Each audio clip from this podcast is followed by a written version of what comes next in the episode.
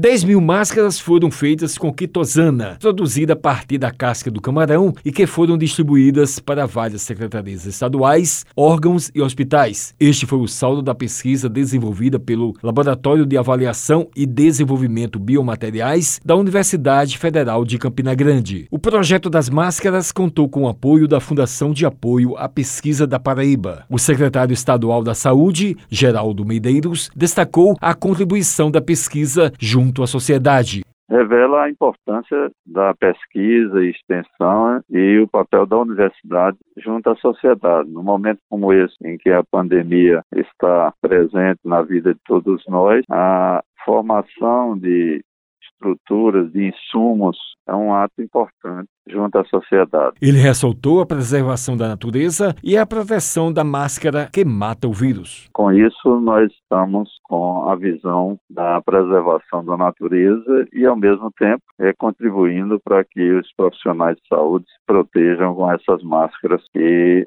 matam o vírus. Roberto Germano, presidente da FAPESC, disse como surgiu a ideia do projeto. Governador João Azevedo determinou para a Fundação de Apoio à Pesquisa do Estado da Paraíba de lançar um edital com medidas que contribuíssem com a questão do combate ao coronavírus. Inicialmente contemplamos 10 projetos envolvendo um valor de um milhão de reais, que em seguida a Assembleia Legislativa da Paraíba também teve uma colaboração do valor de um milhão de reais para que nós pudéssemos contratar também mais 14 projetos. Esta foi a iniciativa do governo do estado da Paraíba para a questão da pandemia do coronavírus aqui no estado da Paraíba. Ele falou da parceria com a Universidade Federal de Campina Grande e a tecnologia utilizada. O CertBio, que é um laboratório da Universidade Federal de Campina Grande, desenvolveu e apresentou um projeto e assim foi desenvolvido esta máscara com esta tecnologia que inclusive obedece os critérios da própria Anvisa. Gostaria de deixar informações para a população interessada nesta inovação que possa consultar tanto o portal da FAPESC, fapesc.rpp.br,